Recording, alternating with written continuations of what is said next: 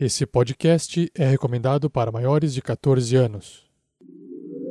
Tarrasque na Bota apresenta A Casa da Morte, uma aventura do RPG Dungeons and Dragons quinta edição. Episódio 1, Perdidos em Baróvia.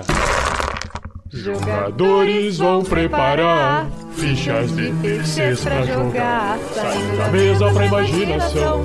Agora é só ouvir Tarrasque na Bota. Para uma melhor experiência de áudio, use fones de ouvido. Olá, Tarrasquianos! Saiba que esse espaço é reservado para anúncios de parceiros do RPG Next, mas enquanto eles não anunciam aqui, apenas gostaria de relembrar vocês que, através de doações de apenas R$ reais por mês na campanha do Padrim, já é possível obter algumas recompensas, nos ajudar a atingir a próxima meta de melhoria e ainda ajudar pessoas carentes. A equipe RPG Next agradece. Fique agora com a continuação dessa aventura e boa diversão.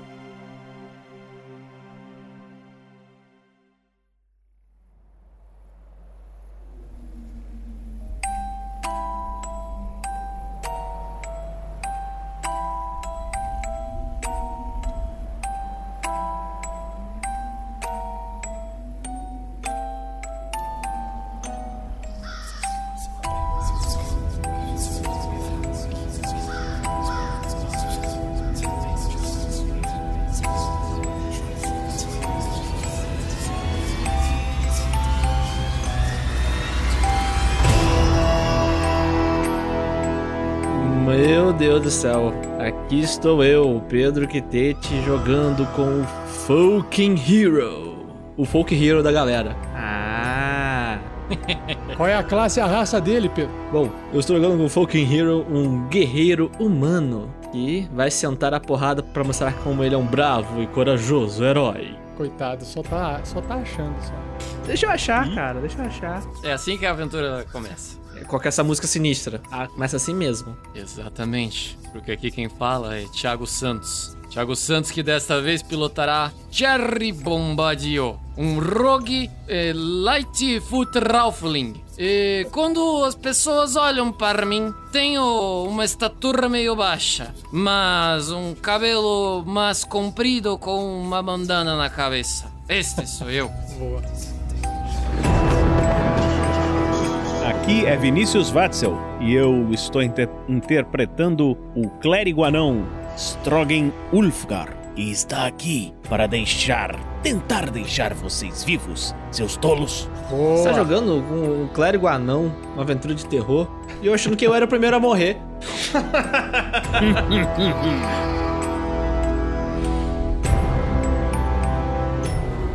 E eu sou o Rafael47, o mestre dessa aventura Death House, a Casa da Morte, dentro do sistema do Dungeons and Dragons quinta edição. E nesse episódio, irei introduzir para esses pobres jogadores um mundo diferente, um mundo cheio de coisas sombrias e inimagináveis. Olha só, eu acho que você pode apresentar, introduzir, acho que pro horário já. Né? Não, vale dizer uma coisa: o primeiro atalho que ele mandou eu colocar aqui no meu personagem foi o Death Save. Nossa, Eu quase vou brincadeira repetir. já. Você tá jogando uma aventura de terror do D&D manipulado. E você quer sobreviver?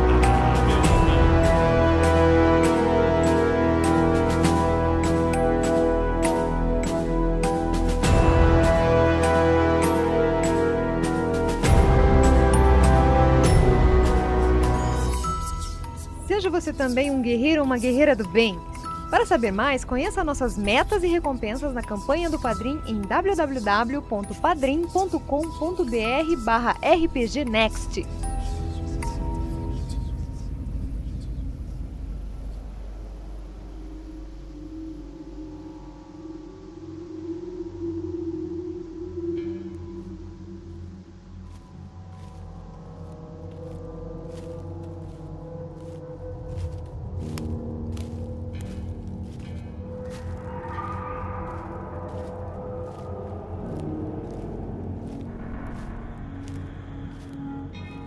Algumas semanas já se passaram. e vocês não sabem onde estão. Tudo que vocês vivenciaram nesses últimos dias foram florestas e mais florestas, névoa e mais névoa.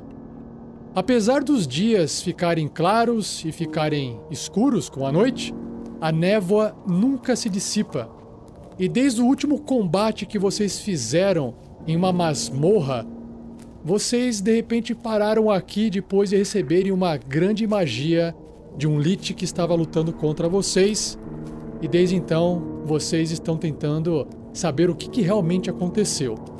Alguns de vocês já pararam para pensar que se isso não é um outro plano, se vocês não estão mortos, se vocês não estão no inferno, se vocês não estão em qualquer outro lugar indesejável.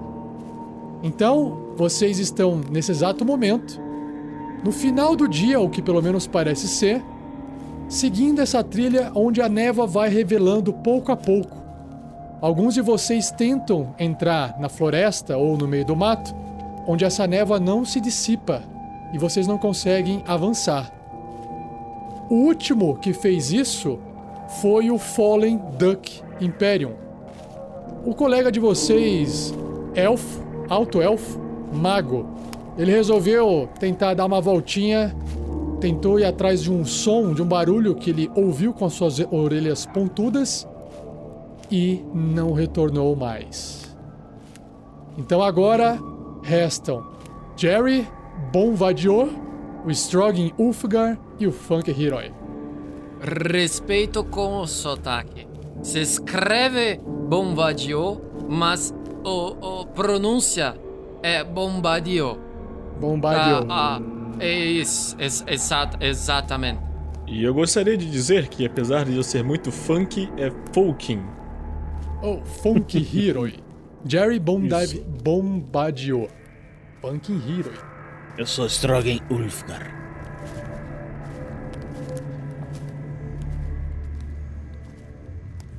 Uma produção RPG Next.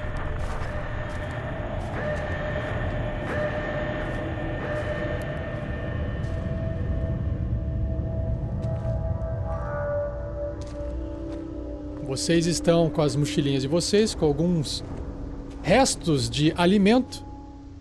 E vocês não encontraram nenhum animal e nada que vocês pudessem comer nos últimos dias, a não ser as próprias provisões. E elas estão acabando. E o dia está escurecendo. Meus colegas, eu acho que é momento de encontrar algum lugar para nos refugiarmos. Você está certo, o Hero. Eu passo a mão pelos meus cabelos lisos, passo aquela sacudida assim, com pequenas gotículas voando para os lados. Eu procurarei algum lugar. Eu rolei o primeiro dado, o primeiro dado e tirei um. Vai se fuder. Vai queimando aí. Amigos, vamos orar para Moradin. Aquele que vai nos prover o abrigo necessário nessa noite que se aproxima. Eu estico a mão assim na direção do Jerry. O Falken saiu? Foi pro mato, é isso? Não, cara, eu tô olhando ao redor assim, tentando achar algum lugar que a gente possa se refugiar. Então, eu estiquei a mão para um, estiquei a mão pro outro, pra gente fazer uma prece. Essa tentativa do Funkin' Hero de tentar Funkin'. encontrar algo, algum local, é em vão. E mais uma vez, como todas as outras noites, vem a cabeça sua, Funky Hero. Cara, a única forma é de novo, mais uma vez, dormir na estrada. No meio dela. Porque em volta a névoa não cessa. É, eu creio que teremos que fazer uma fogueirinha improvisada aqui no meio da estrada mesmo. Ulfgar, a sua prece não pode ajudar-nos? Dormir mais uma noite na, na estrada não vai fazer bem. Vamos rezar. Strogan Ulfgar está completamente em, em transe. O Hero vou dar uma olhada ao outro lado para ver se encontro alguma coisa para que possamos nos abrigar. Pelo menos não dormir ao relento outra vez. Meu colega Vadio, eu gostaria de dar uma sugestão a você. Você com seus pés ágeis talvez consiga escalar as árvores e encontrar algum lugar das alturas. O que me diz? Tá, certamente. Eh, me ajude a subir naquela árvore ali. Eu me posiciono perto de uma árvore e faço pezinho. Era exatamente isso que eu tava imaginando. Então, Rolo. Thiago pode rolar o seu teste de acrobatics, ou climb, ou athletics, que é o escalar, desculpe, é o athletics. E pode rolar com vantagem pelo menos nos primeiros metros ali. não, não, não, não. Vamos fazer assim, ó. É, ele pode me jogar pra cima, eu posso tentar um acrobatics, né? Eu posso, sei lá, se dando uma pirueta, quem sabe? Pode, mas aí você não rola com vantagem. Bah. Putz, eu tenho mais 5 no acrobatics, vai. Vou vou assim sem, sem vantagem. Vamos lá. Ok? Tomo aquele impulso, dou aquela corridinha. Tô- Uh. Você voa um pouco pra cima, esticando suas mãos, e você tá tentando enxergar o primeiro galho, mas a névoa ela é um pouco traiçoeira, e aí a hora que você tenta pegar o galho, era só uma pequena sombra, sua mão passa no nada, você começa a cair, e o fucking hero pode executar uma tentativa de segurar o seu amigo pra ele não cair no chão e se esborrachar. Atletismo? Atletismo. Bombadilho! Eu tentei te segurar. Oito. Ele bate em você, o bomba de. O bom. O Jerry bate no Hero. Tá difícil esses nomes, né? Tô zoando, mestre, o nome. Bom, puta, bom vadiou, cara. Eu só consigo ler, não consigo fazer sotaque essa porra. Jerry, ele cai em cima do, fun, do Funkin, e aí os dois caem no chão, um amortecendo a queda do outro. E como tem muita folhagem embaixo, vocês não se machucam. É, só foi uma atrapalhada mesmo. Você está bem, meu, meu pequeno amigo? Ah, estar bem. Estou bem. Es- e- ah, não tenho certeza. Ah, Mestre, vou eu tentar de terminei- novo. Ah, Eu terminei mas a minha prece. Sem o e vou- pecinho. Olhar com a, com a inspiração que meu Deus me trouxe e vou tentar fazer um survival, né? O que faz pra você tentar achar um abrigo? O que, que, que, que eu Mas rolo? no caso, você tá tentando rezar pro seu Deus e obter auxílio divino, faça um teste de religião. Ok. Normal, né? Normal. Puta que pariu. Quatro. Beleza, hein? Tirei quatro. Meu Deus não Sabe o estava que me ouvindo acontece? É, o seu Deus não te responde. Ele não da forma que você esperava. Você ainda sente que ele te envia os poderes, mas esse auxílio que você pede a ele, como comumente você fazia antes, não funciona, pelo menos agora.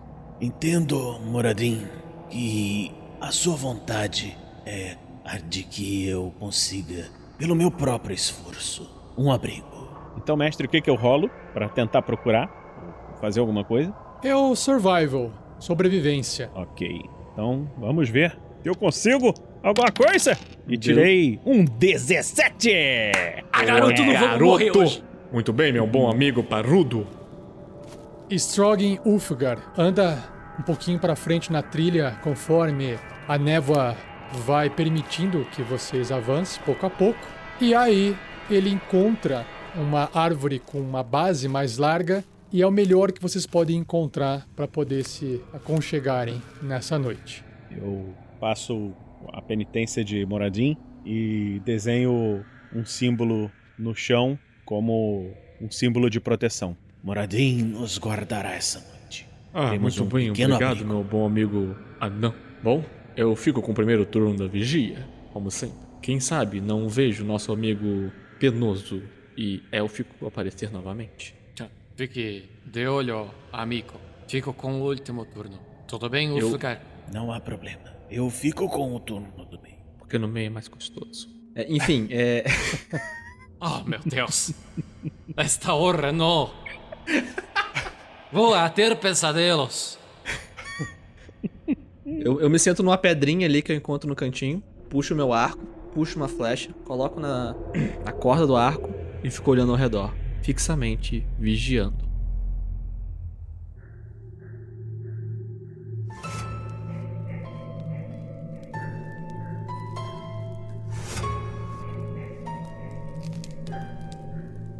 Mais uma vez, toda a noite vai escurecendo e o único brilho que você enxerga é da pequena fogueira diante de vocês e nada mais. Não há como você enxergar céu, lua, nem estrelas. É uma completa escuridão. De vez em quando, você ouve um pouco o barulho das folhas se mexendo. Você não sabe se é uma brisa ou se é alguém espreitando.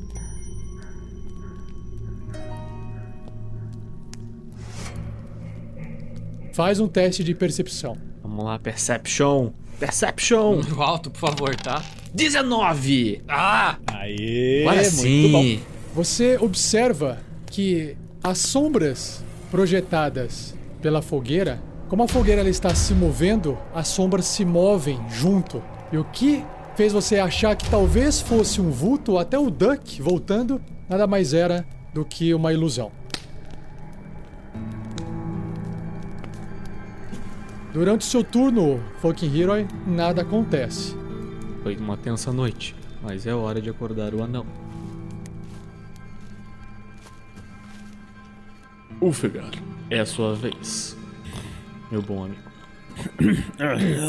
Oh, obrigado, obrigado. Eu me levanto, deixo o espaço ali pro Falcon Hero deitar e me sento com as costas para pro oco da árvore, né? Como proteção, a fogueira na frente e pego o meu livrinho de Moradim e começo a ler, observando de vez em quando a névoa em volta. Faz um teste de percepção também. Perception. 20 de Perception. Caraca, que Boa, garoto. É. Isso que eu tava lendo, meio distraído. Enquanto você lia, você percebe que aquela fogueira na sua frente, ela vai ficando um pouco fraca e você ao tentar alimentar o fogo, você acaba mexendo na brasa, aquelas brasas sobem um pouco e fazem um desenho no ar. Esse desenho que fazem no ar, de repente por um instante, parece a silhueta do Duck. Duck. Oh, não, Moradin. O que que deseja de mim? Onde estará nosso amigo? Perdido nessa floresta, nessa névoa terrível. Você não entende direito o que que era, você não sabe se isso foi uma mensagem do seu Deus, porque a conexão com ele está muito fraca aqui. Mas fora esse evento estranho, você também não recebe nenhuma visita.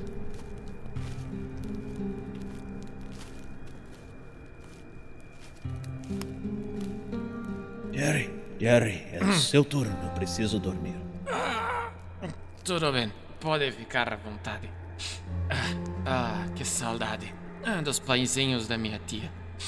Ah, eu vou sentar perto de, um, de uma árvore ali pra ter uma visão um pouquinho mais ampla, ente- tentar entender, é, pra tentar visualizar o todo e ficar esperto pra não ser surpreendido por trás, né? É importante. Faz um teste de percepção. Vamos lá, rodando a percepção. 11. Eita. Bom, Jerry, você sabe que a noite vai acabar daqui a pouco, ou pelo menos você espera, porque até então todas as noites acabaram. E você sente dessa vez não só o bosque mais quieto do que as outras noites, o que te incomoda um pouco, mas começa a ficar um pouco mais frio que o comum. Enquanto a a fogueira na sua frente ela vai crepitando, uma névoa vai se reunindo em torno das bordas desse acampamento improvisado de vocês e vai se aproximando à medida que a noite vai acabando. Ele vai se E aí- aproximando rapidamente do tipo, eu estou muito. Eu estou começando a me preocupar com isso que pode ser uma coisa não natural ou é tipo, ah, tem mais umidade no ar mesmo? É, basic- assim, é- tudo é estranho pra você, mas isso, isso Adorei fica a resposta do mestre. É. Eu posso me preocupar ou é algo natural? É. Tudo é estranho, então você não sabe se é natural ou não. Isso que eu quis dizer. Então Tá você bom, estranha tá, esse movimento. Você não sabe. Ok. Na verdade, faz um teste de natureza pra eu te dar uma resposta mais precisa. Obrigado. Vamos lá. Ah. Dois. Três no total. Não, tá aí, ó. É a explicação que eu dei, você não sabe. É.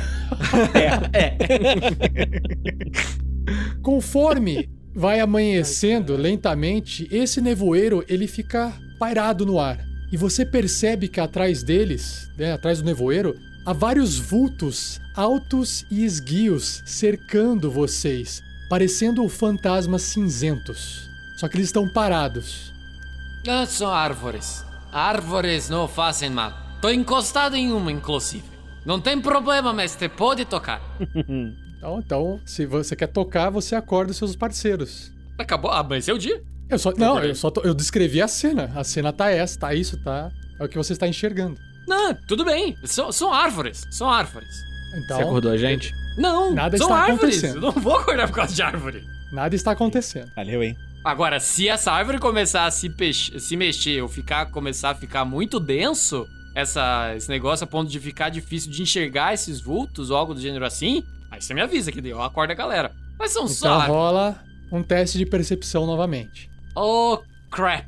Ah, Nossa. três. Muito bom. Bom, terminamos a aventura. Valeu, galera. Foi muito legal. por acompanhar a gente. Na verdade, com esse 3 que você tirou, você já não tem certeza se são árvores. Ah, muito obrigado, mestre.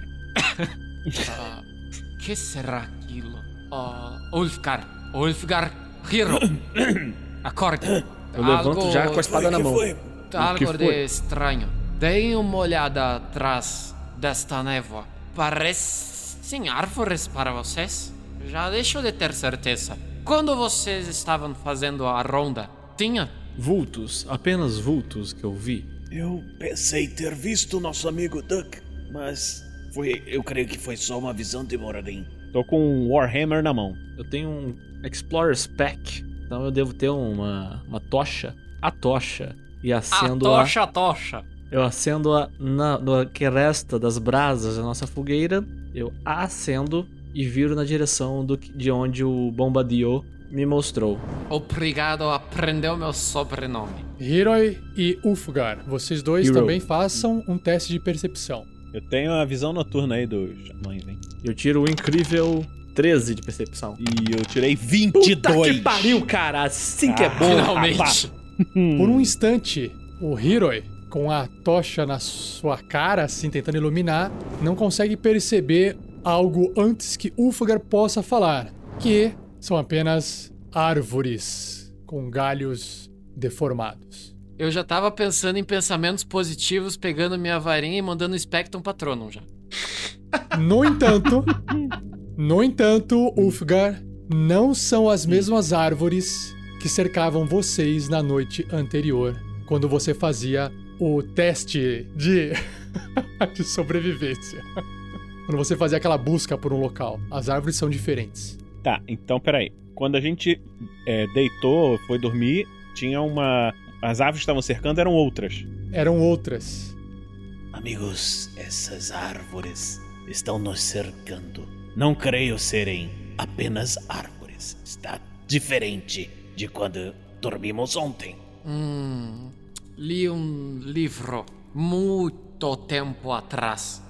Falava de uma floresta e esta floresta era muito antiga, muito antiga e por conta disso a- as árvores tinham um, uma sobrevida. O livro se chamava O, o Dono dos Anéis ou algo do gênero. As árvores eram parentes, ontes ou alguma coisa assim. E elas poderiam, podiam, conseguiam andar. Tem quantas árvores ao nosso redor, Rafael? Eu tirei 22, eu acho que eu sei quantas tem, né? Eu acho que eu sei contar com 22.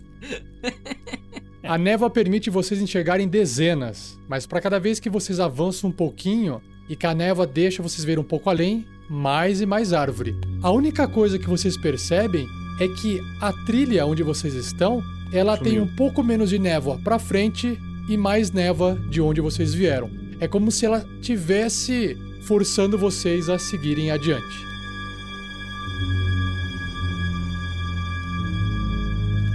Meus colegas, sinto que há forças nos impelindo à frente. Eu guardo a espada, levanto a tocha. Encham seus peitos de coragem e sigamos à frente, mostrando nosso valor. E vou andando na direção à trilha onde tem menos névoa. É, eu vou atrás do Hero. Tá, eu vou na parte de trás, então. Ulfgar, fique de olho na retaguarda. Sim, essas árvores não são comuns. Estou de olho nelas. Ah, o jardineiro. É... Qual que é o nome do teu patrono, Vinícius? Moradim. O, mor... o jardineiro é Moradim. E as árvores somos nós. Eu falei que não ia dar certo, cara. Meu Deus do céu. do céu. Eu avisei. Eu tô tentando, eu tô me esforçando fazer um negócio de cor, mas não tá dando Nossa, certo. foi- foi de doer essa, bicho.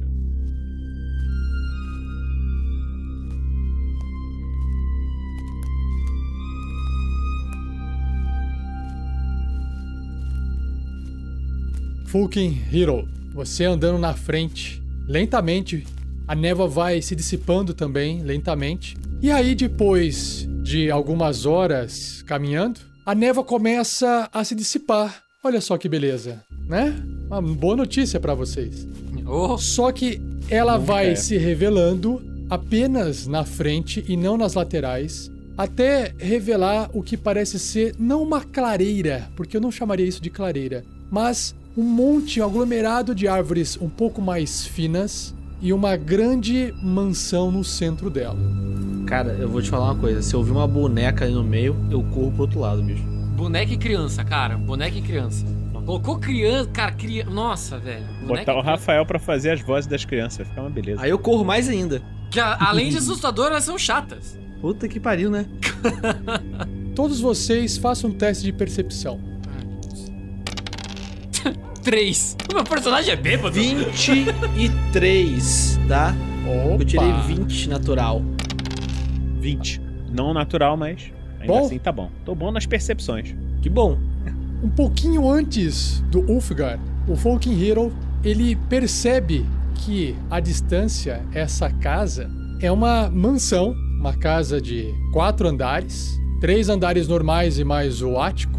E você percebe que depois de um barulho meio metálico, como se um portão, uma porta tivesse sido aberta e fechada, você observa bem na frente dessa mansão abandonada duas crianças de costas olhando para casa. Ah, meu. Ah, não. Vai se fuder.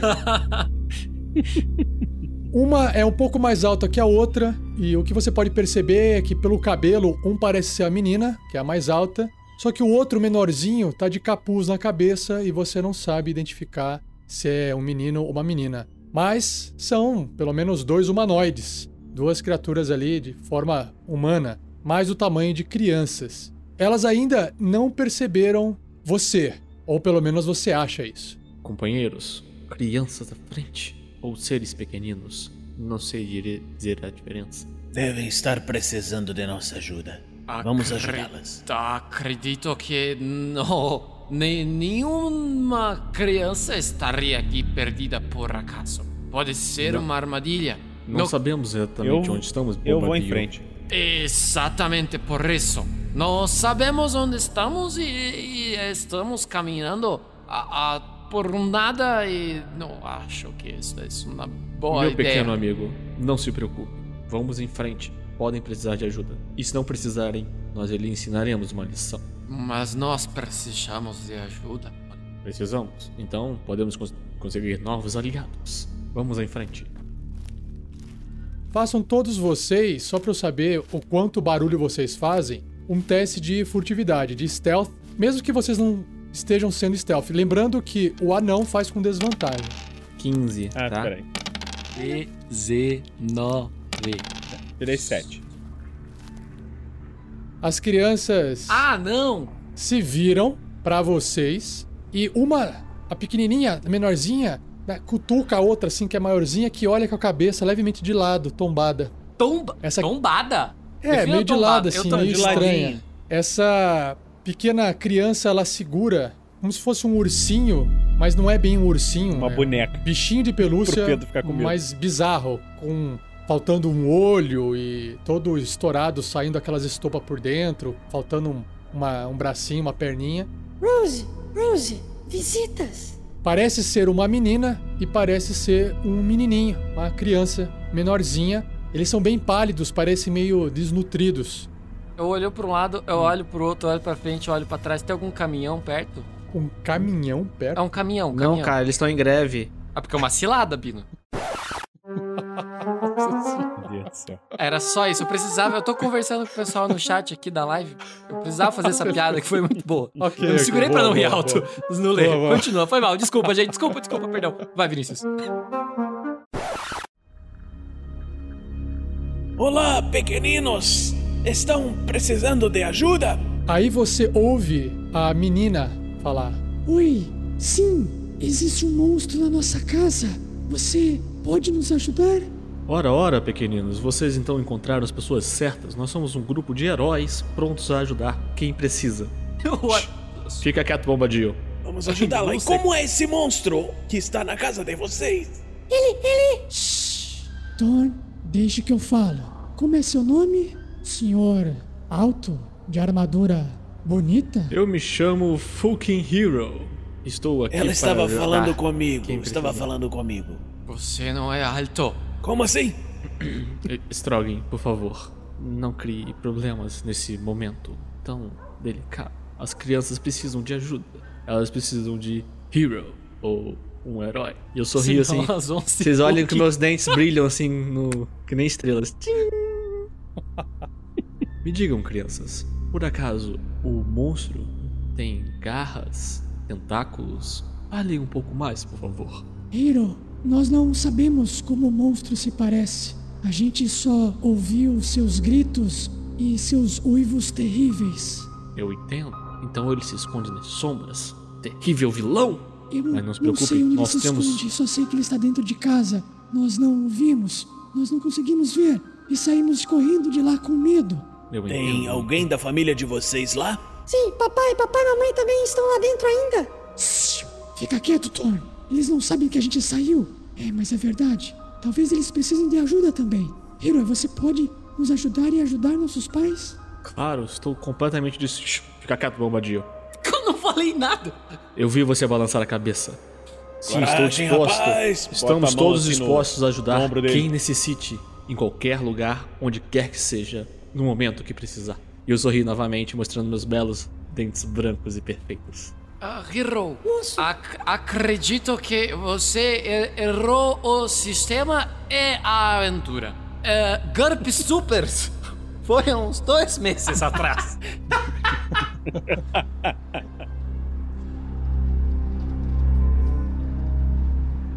O Obrigado. Thorn, ele se identifica com o Jerry, aí ele dá um passinho pra frente pequeno, a irmãzinha segurando ele pelo ombro ainda, e ele olha pro Jerry. Ei, moço, você pode também ajudar Walter? Ah, ah, é, é, so, acredito que Vulcan é Hero. Ele vai precisar de toda a ajuda possível. E essa não será, ser, ah, será a primeira nem a última vez que estarei com ele. Oh, Strogan, vamos. Esqueçam, Walter. Mamãe vai, papai vai cuidar. É, mamãe ou papai, um dos dois vai cuidar dele. Mas eu gosto do Walter. Rose, deixa eles salvarem Walter. Por favor, Pequeninos, Rose. quem seria Walter? Walter é nosso irmãozinho pequenininho. Eu gostava de brincar com ele lá no bercinho dele, mas ele nunca se mexia direito. Mas eu falava com ele e eu certeza que ele gostava de mim e dos meus bonequinhos. Ah, sim.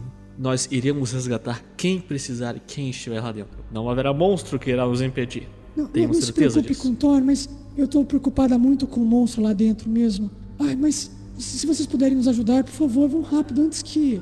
Ai, não quero ficar o dia inteiro aqui fora. Aqui fora me dá Nós- calafrios. Aqui fora dá calafrios em vocês também? Muitos calafrios. A noite é fria e escura e cheia de terrores. Mas nós estamos aqui para ajudar no que precisar. Eu estendo a mão assim, faço um cafuné na cabeça do garoto. Me fala que ela não tá fria a cabeça dele, por favor. Faz um teste de destreza. Pra acertar a cabeça dele, porque ele é um fantasma. Você vai ter um certo trabalho. Ai, caralho.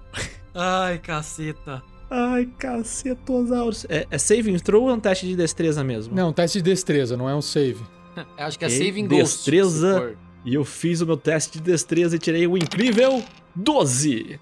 Você percebe que a, a Rose, ela puxa o irmãozinho pelo ombro de volta. É, Thorn, é, fica aqui do meu lado. O papai sempre nos ensinou a não ficar perto de pessoas estranhas. Pessoas estranhas podem ser perigosas. E ela olha pra vocês meio desconfiada.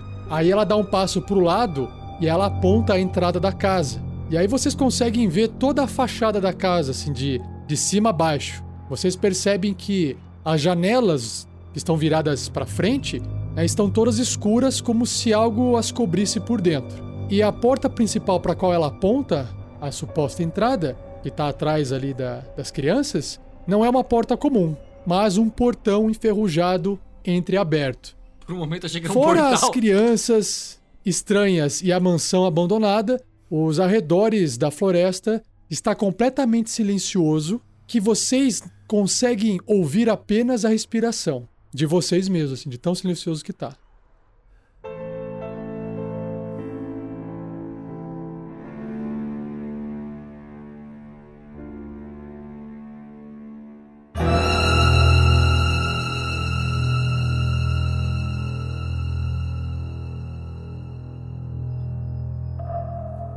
Das crianças a gente escuta? Vocês escutam de vocês por causa da, da caixa craniana, sabe? Ah, aham. Tá bom, ok. É, vou, vou me aproximar dessas crianças. Essas crianças elas têm a minha altura, certo? A menorzinha tem a sua altura. A menorzinha tem a minha altura, ok. Vou chegar perto da menorzinha e vou olhando assim no olho dela. Criança, ó, vocês conseguiriam nos mostrar, nos guiar aonde dentro da casa vocês ouviam os barulhos do monstro? Uma excelente pergunta, Bombadil. É, tá. O, o monstro tava sempre em todos os lugares. A gente saiu do nosso quarto correndo, mas a gente ouvia ele em todos os lugares. Eu não sei onde está. Vo- Você sabe, Rose? É, eu, eu também não, não sei exatamente, mas. ah, Não posso ajudar vocês. Não se preocupem, crianças. Nós iremos lidar com qualquer criatura que esteja lá dentro. E enquanto elas estavam falando, eu senti a respiração delas, porque eu cheguei bem perto. Faz um teste de percepção.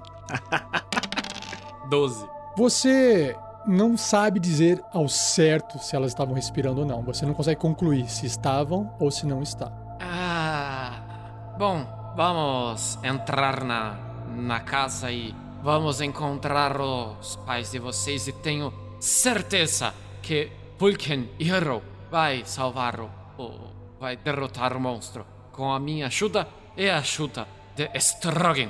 Vamos então, companheiros, adentrar a casa. Crianças, fiquem com essa tocha aqui para protegê-los do frio que vem junto com a névoa. Eu usaria a minha segunda tocha que eu tenho aqui no meu kit para iluminar o nosso caminho contra o terrível vilão que se esconde na casa de vocês. Quando o Vulcan Hero entrega a tocha, eu consigo enxergar se os pés delas estão encostadinhos no chão? Os pés delas estão encostadinhos no chão, sim. Tá bom. Me convenceu. Companheiros. Ah, são humanos. Vamos. Companheiros, encham-se de coragem e sigamos em frente.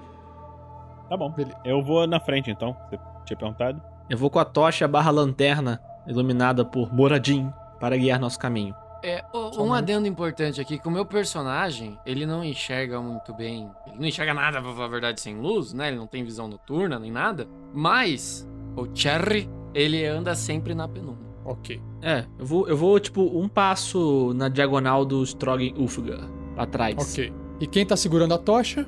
Eu. O próprio Fucking Hero.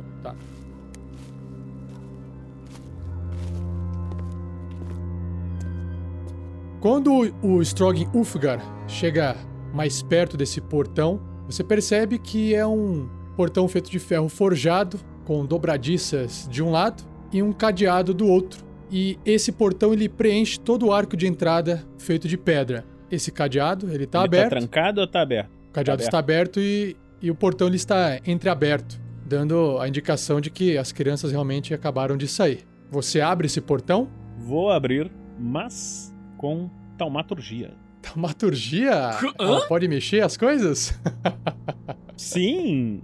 que legal. Olha só, taumaturgia é uma magia de nível zero, né? Um cantrip que você pode fazer à vontade, é um truque. Não, tá aqui, ó. Você instantaneamente causa a uma porta destrancada ou janela to fly open. Abrir totalmente ou shut. fechar totalmente. Escancar a porta assim, vum, abra. Beleza? Bom, quando o portão abre, ele range e você percebe que é um pequeno hall que separa a parte externa da parte interna da casa. No final desse pequeno hall tem uma porta dupla, Mas você percebe que, flanqueando essa porta dupla, tem uma lâmpada a óleo apagada, uma de cada lado da porta, pendendo do teto, presas em correntes. E a porta diante de vocês é uma porta de carvalho, uma porta de qualidade, madeira de alta qualidade. Essa Sigamos porta em frente. de carvalho está trancada? E aí você tem que chegar perto dela e fazer uma, uma inspeção na porta ali. Eu procuro Com por o que eu faço armadilhas na porta. Perception. Não vou fazer nada disso. Eu vou tentar a taumaturgia. Se abrir é porque estava aberto. Tá, eu tô lá olhando enquanto isso. 14 de percepção. Falken tá olhando, tentando observar, não tá encontrando nada. De repente, o Ulfgar, ele faz mais uma magia de taumaturgia, tentando empurrar a porta. E você Ela percebe abre que ela, ela não abre pra dentro, ela abre pra fora. Aí bate na cara do Falcon Hero. Pau! Bom, lá se vai a furtividade.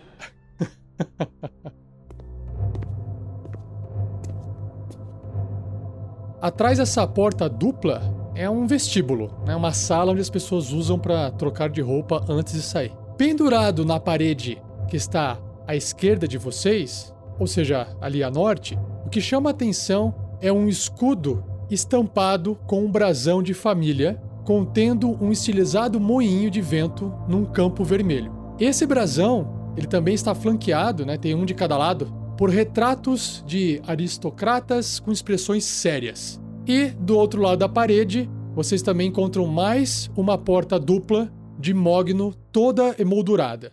É, eu olho para as crianças lá atrás e pergunto: Ei, algum desses retratos aqui é o de seus pais? Não. É. Senhor. É. Diminuto. Strogan. Ah, sim. É. Strogan. Não, não, não. Nossos pais, vocês vão ver retratos deles mais próximo do quarto deles, no, no segundo andar. Na verdade, tem fotos deles espalhadas. Segundo, terceiro, mas aí no primeiro não há. Fotos. Eu nunca Quem são esses dessa- aqui? desse tipo de magia. Que incrível. É, fotos não, é retratos. Essa palavra é retratos. Retratos. Quem são esses que estão aqui? Devem ser amigos de papai. Nunca ouvi falar. Eu repito, eu reconheço o escudo de família. Faz um teste de história. Tá na mão. 12. Mínima ideia. Posso fazer também? Pode? Achei que reconhecia esse moinho, mas não vi, não vi nada na minha cabeça. E você, Strog? Lembra de alguma coisa? De alguém importante? Deixe-me observar. Não. Dois. Tirei dois. É, com dois eu acho que não mesmo. Tirasse um, eu. Ah, sim! É da minha família! Parece com meus amigos. Jerry, vamos, adentre a casa junto conosco. Ah, Hero, você sabe que trabalho melhor nas sombras nestas ocasiões. Está bem. Então, vamos, Strog.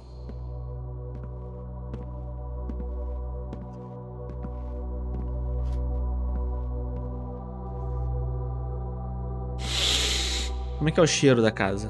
Boa. Faz um teste de percepção aí. Essa névoa entupiu um pouco meu nariz. Tirei Olha, oito. você não sente nenhum cheiro estranho, mas o que é claramente visível é que o lado de dentro da casa aí não tem nada a ver com o lado de fora dela. A casa está completamente em bom estado aí dentro. Ah, de E fora ela é completamente acabada. escuro, né? Também é completamente escuro. Não há fontes de luz alguma aí onde você está. A única fonte de luz é a, a tocha que você carrega. Eu com a tocha na- em minhas mãos, eu passo um olho novamente nos retratos, olhando aquelas carrancas de nobres dos, passa- dos tempos antigos. Hum, interessante. Bom, sigamos em frente. Há um monstro a ser derrotado. E conforme eles forem entrando, eu vou, vou entrando. Vou ficar sempre na penumbra. Sempre Ok. na penumbra. Tem uma porta aqui. Essa é a porta que a gente abriu, né? Não tente escancarar essa porta, porta? também, meu bom amigo anão. Há algo estranho, já que esta casa parece completamente diferente do que vimos do lado de fora. Pode ter algo nos esperando aqui. Percepção. Fique à vontade. Tirei um maravilhoso 18. Bom, é uma porta de madeira bem reforçada, bonita, desse lado pelo menos, e nada indica algo de errado com ela. Põe a mão na maçaneta. Inclusive, você até imagina que ela também esteja aberta. Põe a mão na maçaneta. Ela está aberta. Eu abro-a o mais silenciosamente possível e, fa e faço um gesto com a cabeça do pro Strog pra ele dar um bizu lá dentro. enquanto eu vou abrindo ela o mais silenciosamente possível. É, eu me adianto então. Stealth? E boto o olho pra ver. Faço stealth ou não precisa? Todo mundo que quiser andar de forma silenciosa vai fazer um, um teste de stealth. Claro que o Ulfgar ele faz com desvantagem por causa da sua armadura que faz Eu barulho. tirei 19, tá bom? Eu tirei 6.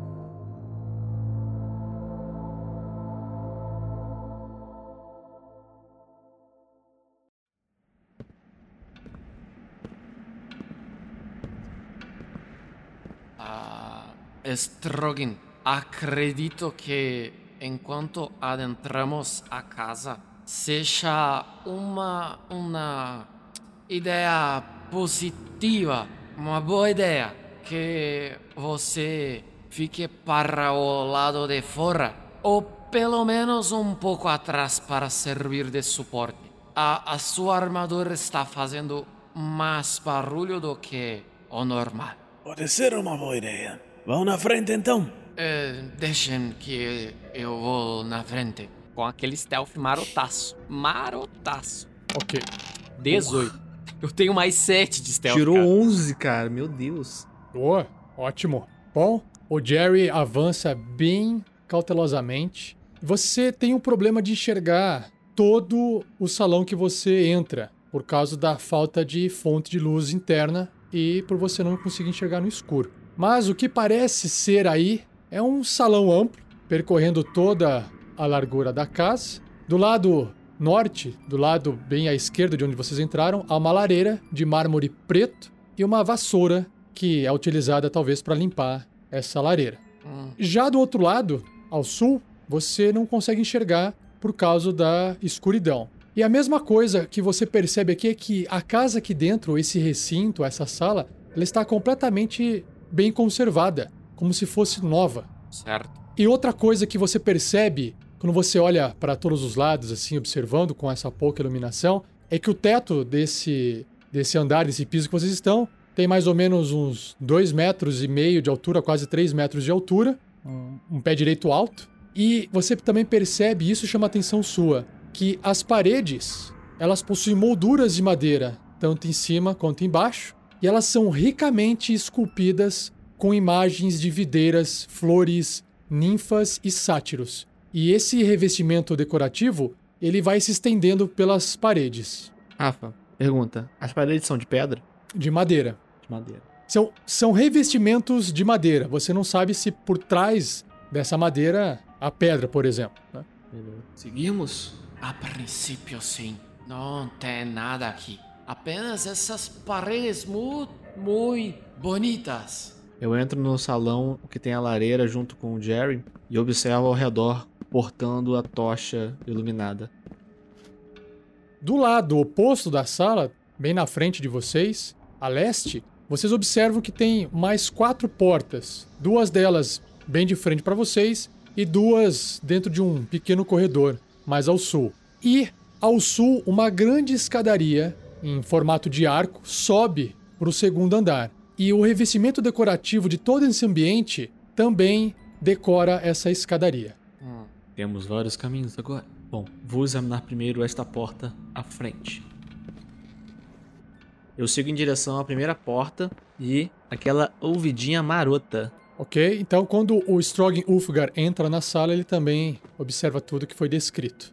Strogan, pare. Quando ele parar, eu quero fazer um teste de audição, porque as criancinhas lá fora falaram que o monstro tava na casa inteira. E agora a gente não escutou nada. Então, aproveitar que tá Ah, todo mundo boa. quieto e parado, quero fazer um teste pra ver se eu escuto alguma coisa. Ok. Tá, vamos lá. O te... Eu vou fazer um teste de, de audição na porta. E o Jerry faz um teste de percepção também pra ver se ele ouve ou vê alguma coisa. Tá, o meu teste de percepção, então, da porta. Qual que é a percepção passiva de vocês? Quem é que tem a percepção passiva mais alta? A minha. A minha é 13. Ah, 10. E o Strogan Ulfgar é O quanto? meu é 13 também. Eu rolo um D20 então? Ah, pode rolar, se você quiser fazer uma, uma busca de algo ativamente. Senão, eu te dou informação do passivo, que é aquele que você tá Ah, tá. simplesmente andando sem se preocupar. Você vai ver de qualquer forma, ou ouvir de qualquer forma. Beleza. É 11 Beleza. na porta, então 13 no caso. Você tá com 13 na porta, na verdade, né? E Isso, aí, É. Você tenta ouvir. pr- Primeiro, Jerry não escuta barulho de monstro algum. Você não ouve nada, na verdade. Tudo que você ouve é silêncio e né, o, piso, o, o andar de vocês no, no piso de madeira que você ouve. Eu rolei um 17 na minha percepção. Uau! Não, 20. Ah, é porque tem mais 3, desculpa, 20. Enquanto o, o Fucking Hero vai se aproximando da porta, tá ouvindo ali o Jerry olhando por todos os lados, tentando entender o que tá acontecendo ou ouvir, o Ulfigar, ele tá assim observando e uma coisa te chama a atenção. O que te chama a atenção são as paredes. Essas esculturas na madeira, essa parede entalhada, né? Toda a parede, tudo em volta de vocês, né? Você percebe que não existe, ou pelo menos não parece só existir, coisas uh, tão naturais. Por exemplo, as videiras, as flores e as ninfas e os sátiros que tem parecem esconder alguma coisa. Aí você gira assim para a parede que tá nas suas costas e você dá uma olhada mais de perto e você percebe que no meio desses entalhes há serpentes e caveiras discretamente tecidas entre as outras artes. Amigos, vejam isso. Eu chamo eles e aponto onde eu vi esses detalhes. Tá. É, com o meu 13 de percepção na porta, eu vi alguma coisa, Rafa? Nada. O que encontrou Ulfigar? Vejam esses entalhes. Eles estão escondendo coisas mais sinistras. Serpentes, esqueletos, coisas mortais. Parece que essa casa esconde coisas mais sinistras do que deveria. Mestre, é, eu quero saber se eu rolo alguma outra coisa, uma percepção, ou, ou percepção, ou religião, alguma coisa pra tentar entender o que, que é isso. Não. O que você entende é que simplesmente é o que você está vendo. É um trabalho de arte feito na parede, mas que o autor ou o artista, ele acabou escondendo essas serpentes, essas caveiras discretamente entre as coisas belas da escultura de madeira, dessa desse entalhe nas paredes. O mal parece se esconder atrás da beleza. Ô, Rafael, eu vou voltar pra onde tem aqueles retratos. Eu quero fazer, olhar esses retratos, ver se eles são estilo esse, alguma coisa oculta neles também. Ah, o Lá naquela vestuário. sala. Ok. Isso. Chega lá, lá- e faz um teste de percepção novamente pra ver se você encontra algum detalhe que tenha a ver.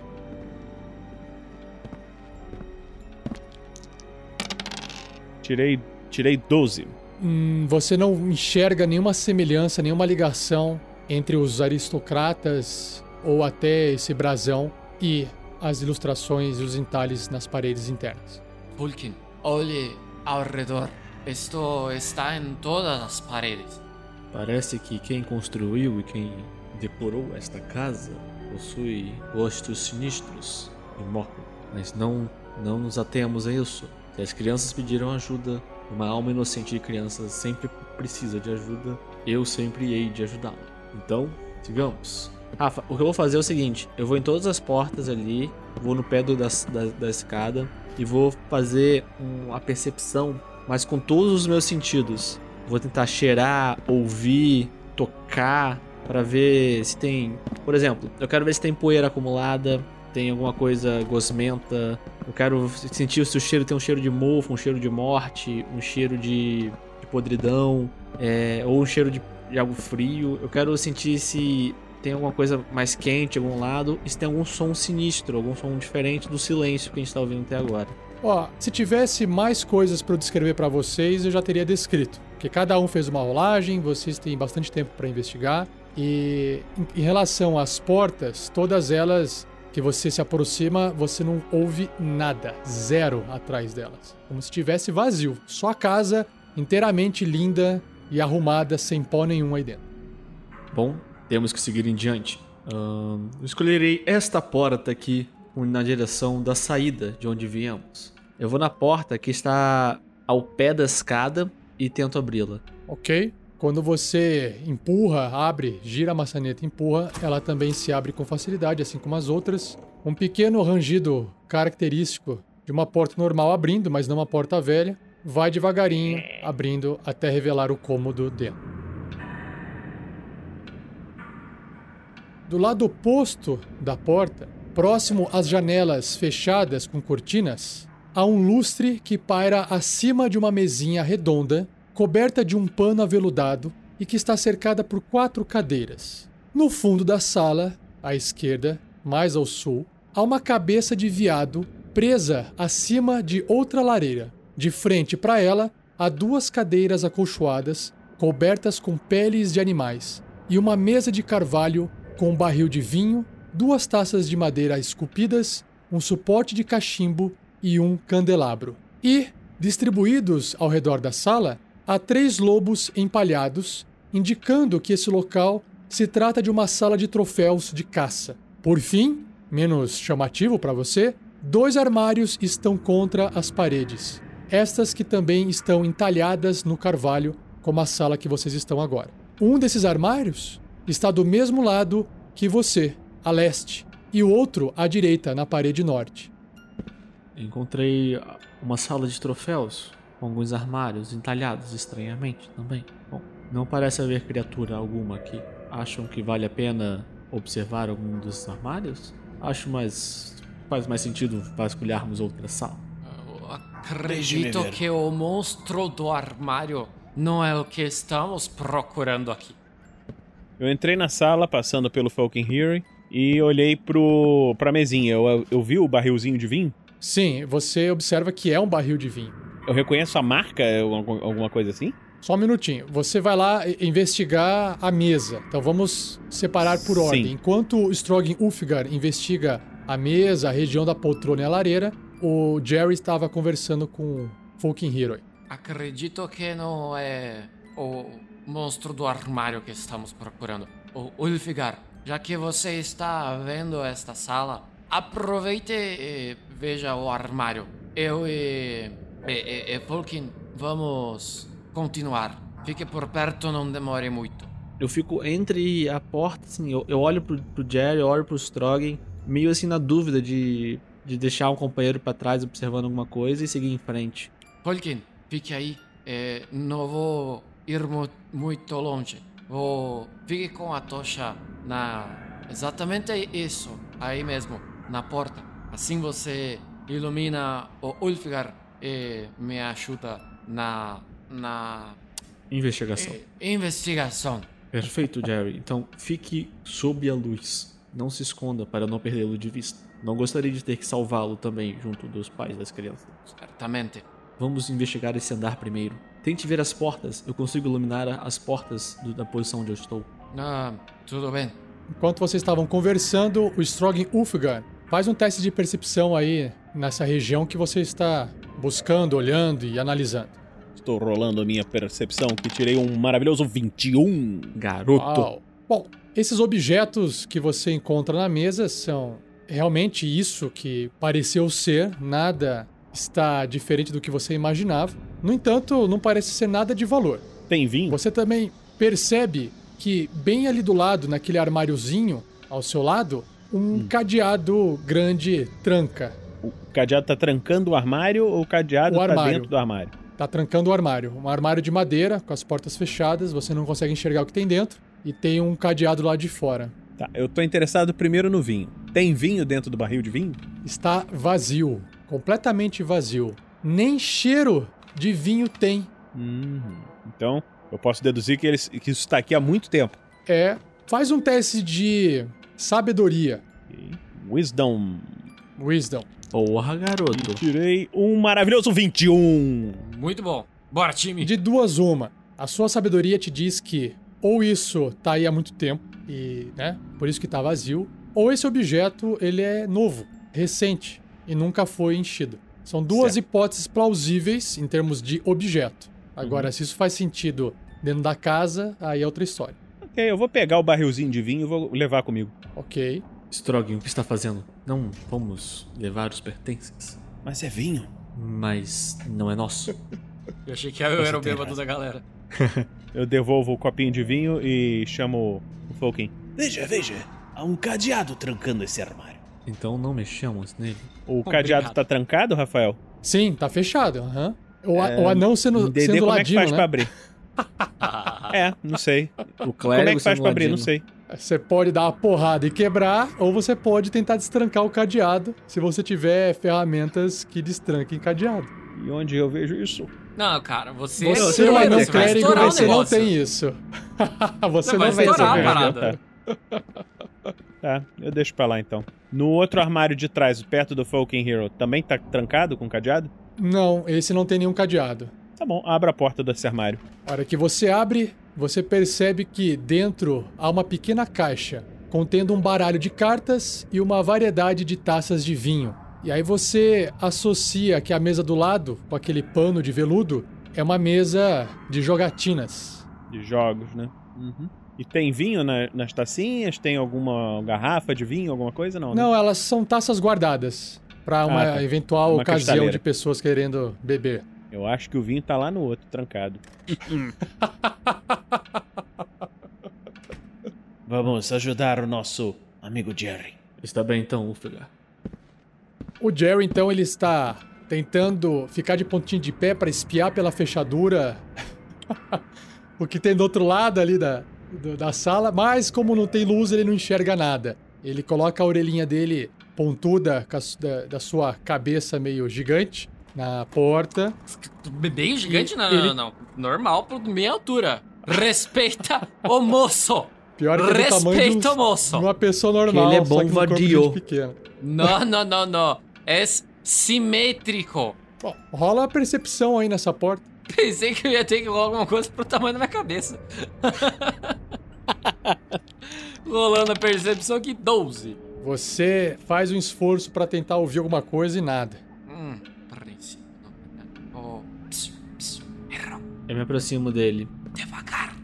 Ou ficar fique. Bom, vocês então deixam a sala de troféus e se dirigem para aquela outra porta que ficava bem do lado oposto da porta dupla que vocês entraram. E essa porta tá aí na frente de vocês, não tem o que enxergar. Só tem o que fazer, que é abrir. Não, eu já abri ela devagarzinho. Ok.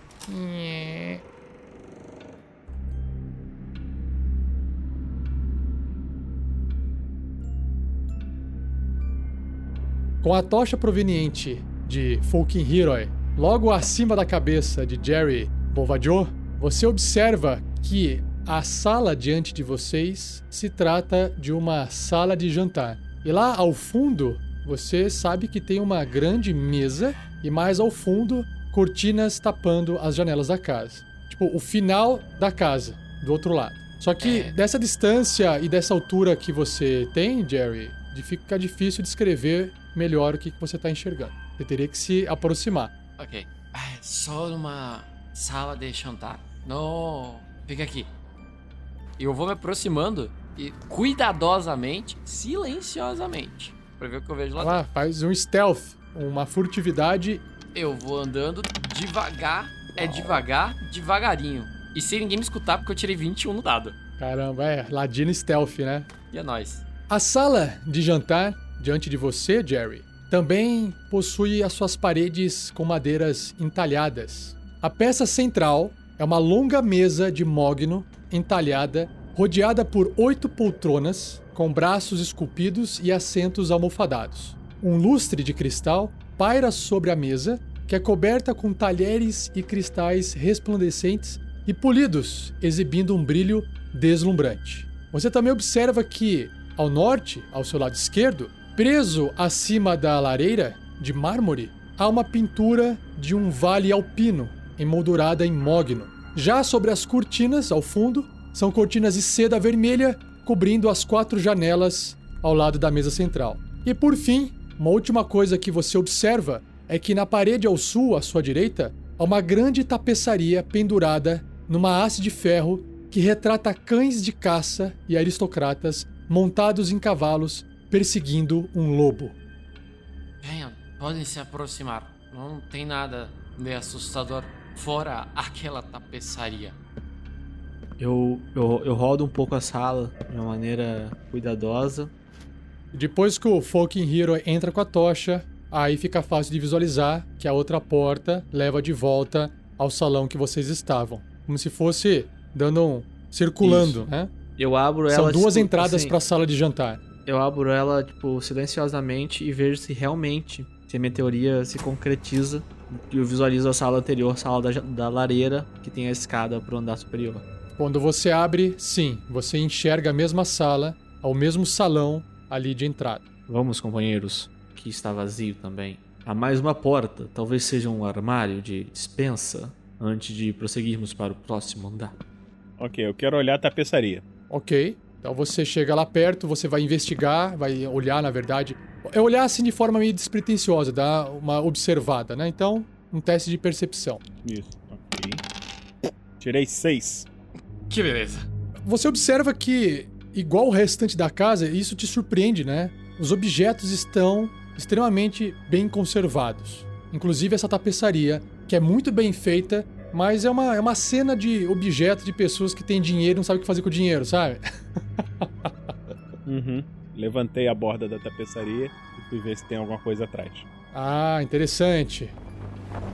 Só existe a parede atrás e essa parede também está entalhada. E olha só que interessante. Você tá olhando essa parede atrás, Strogan, em busca de alguma coisa diferente e você nota que aqueles entalhes nas paredes são diferentes dos entalhes do salão que vocês estavam. Esses entalhes revelam imagens elegantes de viados entre árvores, só que também você percebe que tem rostos torcidos esculpidos nos troncos dessas árvores e lobos espreitando em meio à folhagem. Essa tapeçaria ela tá presa aonde? Num trilho? O que que ela Ela tá presa no topo numa barra de ferro. dá pra puxar ela pra ela sair pra mostrar pra ele? Olha, você pode tentar fazer uma força e tentar arrancar ela do trilho, né? Cara, eu tô vendo que ele vai puxar a tapeçaria, né? Uhum. Se você for fazer isso, rola um teste de força. Strogan, o que você está fazendo? agora. Já puxou. 13 na minha meu teste de força. Você puxa ali uma vez, mas com a sua força e seu peso anão, você consegue rasgar o tecido e ele cai. Algo oculto aqui. Você está destruindo a propriedade das outras pessoas? Não, só tirei ela do, do ferro. Você chama isso aqui de tirar ela do, fe- do ferro? Não, isso é apenas um. Ela desfiou. Essa não é a hora de brigarmos por conta de um pedaço de tapete. Vamos. O que você encontrou? Me fale. Mas olhem aqui os voltamos. entalhes na parede. O que tem os entalhes? São sinistros que nem os da, da parede anterior? O Hero percebe, não precisa nem fazer o teste. Você bate o olho e você entende o que, que tem. Cara, eu quero lembrar de lendas sobre rostos nas árvores e lobos. Se algo tem a ver. Pode fazer teste de história. É, Ulfgar, você por acaso não tem um conhec...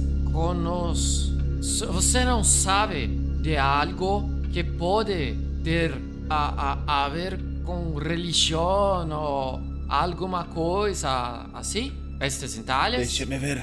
Rodar na minha ficha. Certo, quanto você tirou, Falkin? 20. Eu não conhecer nada. Terei um maravilhoso 5 em religion. Não há nenhuma relação é, histórica com nada que o Folkin Hero conhece, que remeta na, na mente dele, muito menos da questão da parte religiosa. Para vocês, é simplesmente uma arte com easter eggs, com coisas meio estranhas no meio. De longe parece uma coisa bonita, quando você chega de perto continua sendo bonito, mas tem essas coisas deformadas, esculpidas. Estamos perdendo nosso tempo aqui. Vamos voltar e ver a última porta antes de subir a escadaria. E eu vou voltando para a sala anterior da lareira. Ah, um, um momento, Falkin. Eu alcanço a Sim. janela? Tipo, eu consigo enxergar pela janela? Você alcança a cortina. Você tá diante da cortina, Tô diante da cortina porque ela tá cobrindo a janela. certo? fechada. É, Fechada. ela tá cobrindo a janela. Vou levantar a cortininha aqui, ó. E vou meter a cabeça pra ver se eu enxergo a janela, ver o que, que tem lá do lado de fora. Você enxerga a janela fechada, você percebe que se você levantar o vidro, você tem acesso à, à persiana dela e que ela pode ser empurrada pra fora. A persiana tá fechada. É. Então deixa quieto. Vamos. Então voltemos à sala da lareira principal com a escadaria. Quero dar uma olhada naquela última porta. Vamos, companheiros.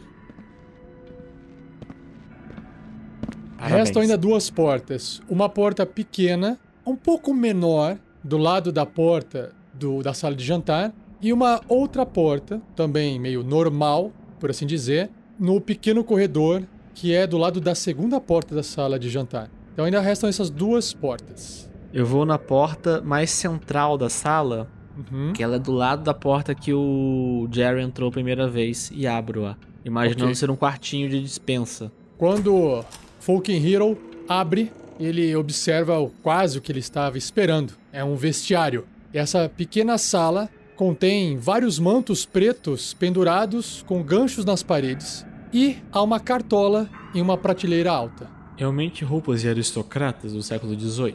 Ah, desculpa, deixa eu fechar a porta da quarta parede.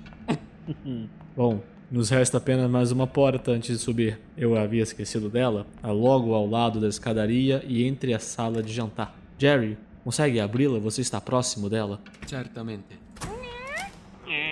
E aí então Jerry abre a última porta remanescente desse primeiro andar da casa. Ou pelo menos que vocês enxergaram.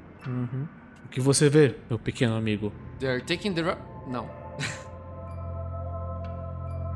A porta se abre para revelar uma cozinha toda arrumada, com louça, panelas e utensílios bem colocados nas prateleiras. Uma mesa encostada no lado oposto da parede, mais ao sul, tem uma tábua de cortar e um rolo em cima. Perto do fogão a lenha, há um forno de pedra em formato de domo, tipo iglu, que fica perto da parede à esquerda, a leste. E sua tubulação dobrada de ferro se conecta a um buraco no teto. Nessa mesma parede, que fica atrás desse forno, há uma porta mais frágil e um pouquinho mais estreita. E por fim, em um dos cantos da cozinha, mais a sudoeste, há uma portinhola quadrada que fica a um metro de altura do chão.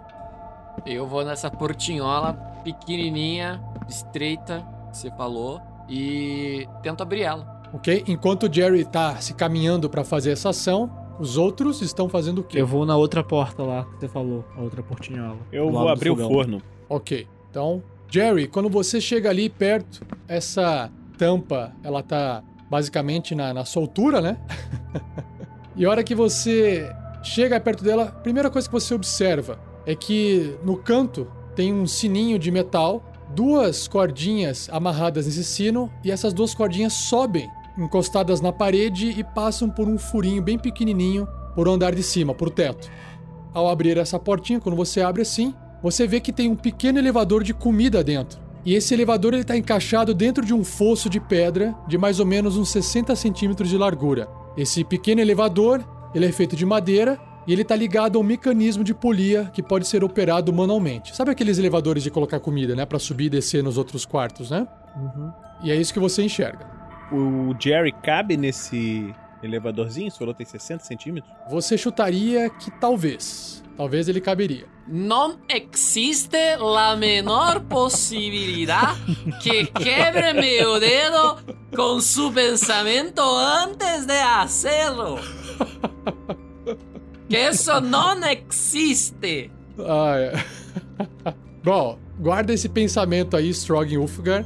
Você abre o forno e não há nada dentro dele. Enquanto você tá ali investigando e olhando, o Fucking Hero abre a porta, também destrancado, e você observa que se trata de uma dispensa. Dispensa. Cheia. Só que olha só que curioso. Aqui isso faz você ficar com uma pulga atrás da orelha. Toda a comida aqui dentro da dispensa que você pode ver, ela parece fresca. Hum, amigos, a comida está fresca, tudo está limpo, tudo está novo. Há algo de muito estranho nesta casa. Ou somente eles têm um, um bom guardador de casa.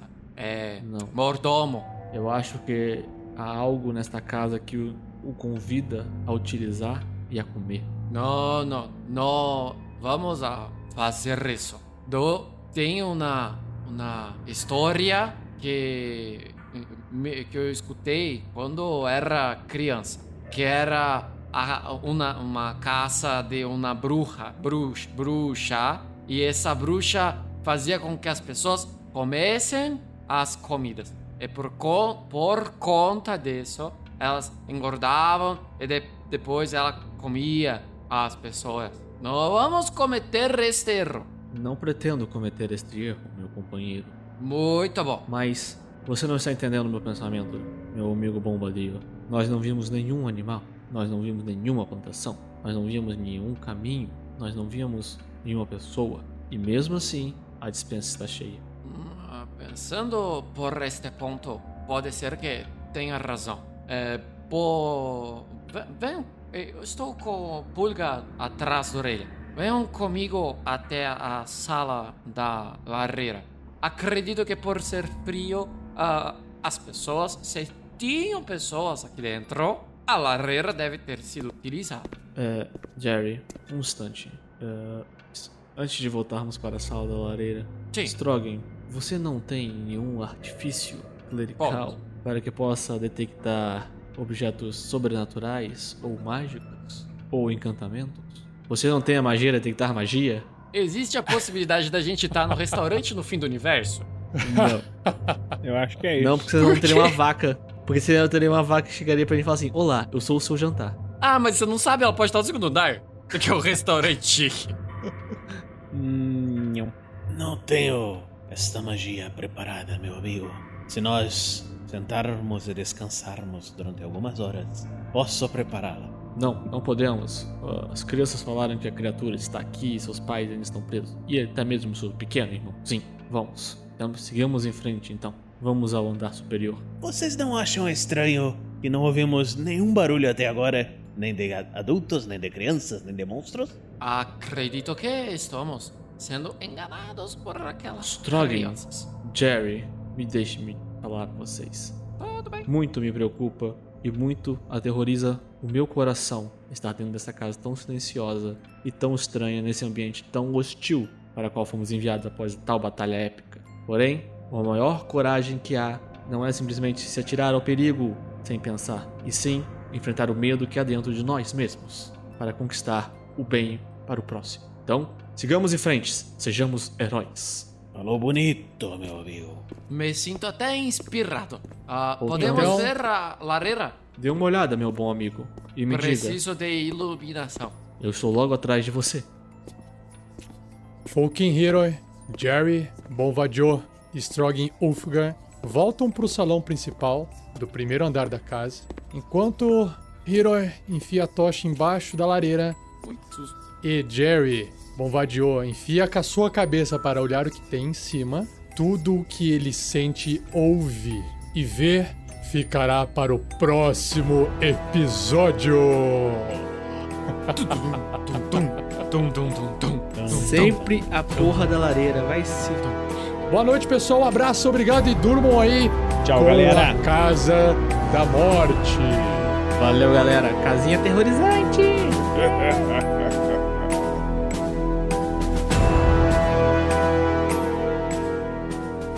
E assim se encerra mais um episódio, mas não vá embora, pois agora vocês ouvirão o Pergaminhos na Bota.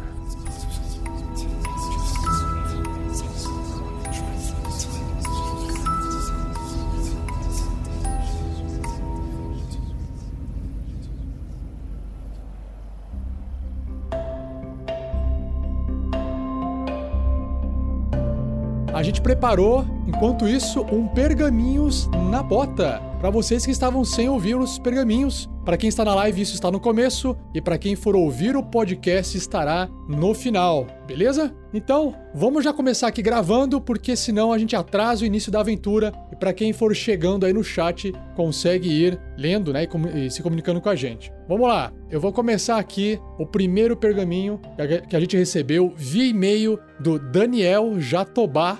Será que é o nome dele? Jatobá. Ele escreve. Ué, Qual o problema? não entendi. Também não, sei, entendi, cara. cara. Tipo, Mas é, é meio, Tá é meio diferente o Jatobá, Eu vou né? Nome de árvore, assim. né? Se, ô, Thiago, Diferente é Vatzel, cara. Jatobá é comum, cara. Pois Thiago, é, é isso que eu tô pensando. Ô, Thiago, vem cá não. comigo. Você acha Beleza. que Batistela é o nome dele mesmo? Ou é um sobrenome? Mas Jatobá é nome Não, de eu árvore. acho não que sei. 47 é que tá errado. Já, É.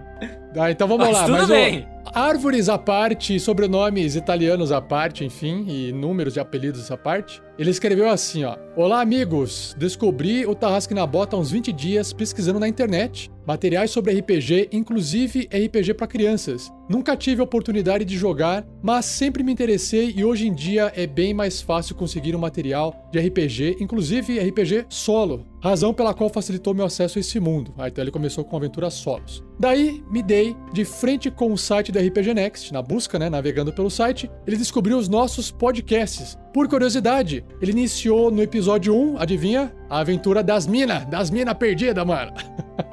É nóis. Hum, As Minas Perdidas de Fandelver. Desde então, ele vem ouvindo os episódios um a um, porém, ele percebia que tinha alguma coisa estranha. Faltavam algumas cenas, pois os jogadores sabiam coisas que não haviam sido comentadas. Aos poucos, ele foi entendendo que os episódios eram editados para que o cast ficasse mais atraente ao ouvinte, e eu concordo e acho que um cast de mais de uma hora e meia é muito tempo para ouvir com os dias corridos de hoje. Tenho 40 anos, trabalho fora, tenho uma filha de 3 anos e um menino de 2 meses. Muito punk. Nossa. Ouvir os casts hum. é um baita desafio, então ouço dirigindo, trabalho casa e quando vou correr à noite e várias vezes dou gargalhadas com as palhaçadas e com as falhas críticas. Como eu gostaria de ouvir os episódios testes para reconhecer os easter eggs, mas não dá. Venho aprendendo muita coisa sobre RPG, trilhas, efeitos sonoros, interpretação, roteiro, principalmente com a leitura de e-mail e comentário no final, que é esse aqui, o Pergaminhos na Bota, que eu trago, estou trazendo hoje de novo. Ele continua: Aprendi que a trilha e os efeitos são extraídos do Free Sounds, tabletop áudio, etc. Mas tem algumas músicas que tocam na aventura, ou tocavam, né? Que não são dessas fontes. Por exemplo, a música de apresentação dos jogadores, que é a mesma do final de cada aventura, com uma harpa e cordas e violino. Eu já, inclusive, passei pro Daniel qual que é o nome da, da música, é o Solicofy. Solicofy, Solicofy, alguma coisa assim. Soliloquy. pra pronunciar. Soliloquy. Soliloquy, isso! Valeu, Vinicius! Olha lá. Ah, número 2. A música épica com metais, episódio 24. Quando o Erevan é convidado por Garaeli para entrar para usar pistas, já não sei mais que música que é essa. Pega Número, esse spoiler aí. número 3. A música utilizada no combate com o ogro. Também já não sei mais qual que é a música usada no combate com o ogro. A Cara, eu música lembro do... que a gente, durante a gravação, a gente falou muito sobre essa música, do, do combate do ogro. Não lembro mais. Teria Só que ouvir, abrir o projeto, não vou conseguir descobrir. E a número 4 aqui, a música do 20 crítico. Essa eu sei, porque essa é a música do Cavaleiros do Zodíaco. Que a gente começou no começo, lá no começo, lá no começo, lá no começo. Comentar 20 crítico. Nos Atena! testes, é verdade. Tem- Nossa. Nossa, continua aqui o e-mail do Daniel. Gostaria muito de saber o nome ou as referências dessas músicas para eu tentar localizá-las. Então ele já te deu a dica, Daniel. Espero que os jogadores as ouçam enquanto estão jogando, pois são muito inspiradoras. Sim, eles ouvem! Pelo menos a maioria delas, ouvamos. né? Não todas, né? Sim. Por fim, caso tenha lido até aqui, sim, nós estamos lendo, um plus. Mesmo sem ter jogado é, uma partida de RPG na vida, caramba, recentemente eu mestrei uma aventura para minha filha de 3 anos de idade. Claro que adaptada ao mundinho dela. Mas ela adorou, precisava ver como ela estava empolgada e representando os NPCs, foi muito divertido. Me baseei em toda a minha pesquisa, sobretudo no canal do. Acho que é Tarcísio Lucas, né? Do YouTube, que fala sobre RPG solo e outras regras simplificadas para a criação de histórias baseadas em tabelas. Vocês conhecem esse canal? Já ouviram falar? Não conheço. Não. É, eu conheço. também não. Não vejo a hora de chegar nos Tarrasques na Botas de 2018 para acompanhar mais atualizado. Parabéns a todos pelo trabalho, em especial para o 47 que edita muito bem. Muito obrigado. Mas tem gente que também edita bem. O Vinícius é um Não, editor, não é, não é o muito Pedro já bem. editou. Ô, Eu já Ô, editei. Rafael. Ah, o Thiago você também tá editou, modesto, ele edita é. também. É verdade. tem que ser falado desse jeito assim. Muito Eu bem. edito, tu editas. Nós editamos. Exatamente. Vós, quem sabe editais. Bora, na hora, na hora. Editais. PS do Daniel. Confesso uma coisa, estou acompanhando a aventura lendo o suplemento em PDF, que já existe uma versão em português. Ah, não sabia. Às vezes leio antes de acontecer e às vezes leio depois de ter ouvido. É bem interessante ver como o grupo evoluiu, principalmente o 47 em suas histórias. Daniel. Caraca, que meio gigante, mas foi muito legal de compartilhar com vocês. Daniel, muito obrigado e desculpa pela brincadeira do Jatobá. Beleza, vamos Antes lá. do Pedro fazer, vamos dar um alô pra galera que tá chegando aqui na live, né? Ó, Lucas Zendo, Alô. salve, boa noite. João Antônio Soares, beleza? Boa noite. Salve, Quem salve, mais que galera. tá aí? Diego Contiero da Silva, Henrique Valim, Glauco Augusto Garcia e tem um ali que é o Rei Tosh... Heitor Roche. Hei- Heitor. Ah tá, Heitor. Heitor, pronto. Errou de novo.